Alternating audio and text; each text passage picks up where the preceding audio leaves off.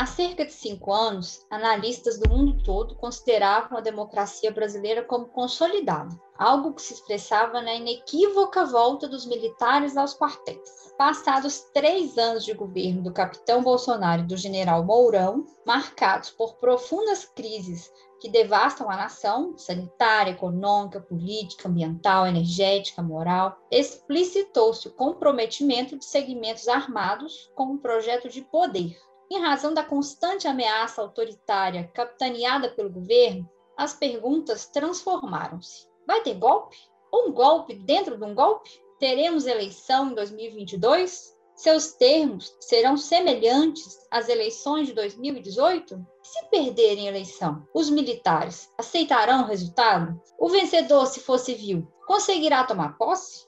Em linhas gerais, o trauma da ditadura de segurança nacional e do terrorismo de Estado atormenta a inacabada e precária democracia brasileira, na esteira da crise das democracias liberais do século XXI.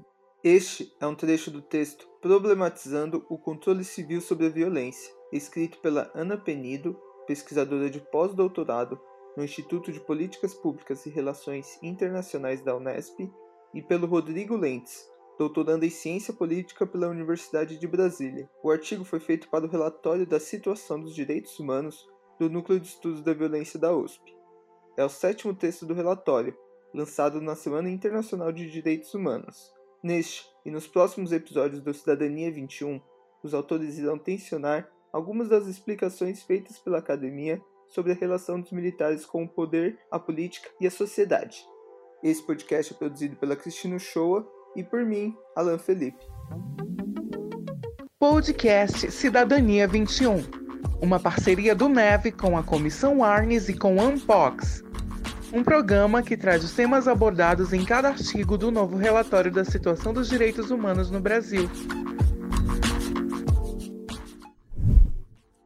Os autores do texto, Ana Penido e Rodrigo Lentes, são pesquisadores com longa trajetória de observação e análise da presença e do papel dos militares no Estado brasileiro. Enquanto muitos analistas acreditavam que nas últimas três décadas, superada a ditadura, as Forças Armadas se recolheriam para um lugar mais reservado, o movimento que se enxerga vai no sentido inverso, com uma participação cada vez mais expressiva desses grupos em muitos espaços de poder e influência. Normalmente, a discussão sobre Forças Armadas, por muitos anos, foi mantida como algo pertinente exclusivamente aos direitos humanos. A gente precisa tirar a discussão sobre Forças Armadas dessa caixinha dos direitos humanos e observar ela como uma questão de poder, é poder que se conquista, poder que se controla, é o poder das armas em última instância.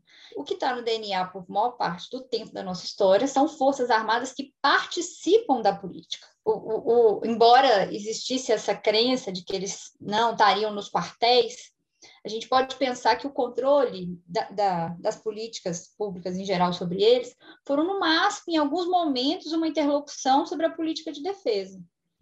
Ele, pra, da porta do quartel para dentro, eles sempre determinaram tudo. Do Ministério da Defesa, de forma geral, para dentro, à exceção do ministro civil, eles sempre coordenaram todas as cadeiras, e mesmo da política de forma geral.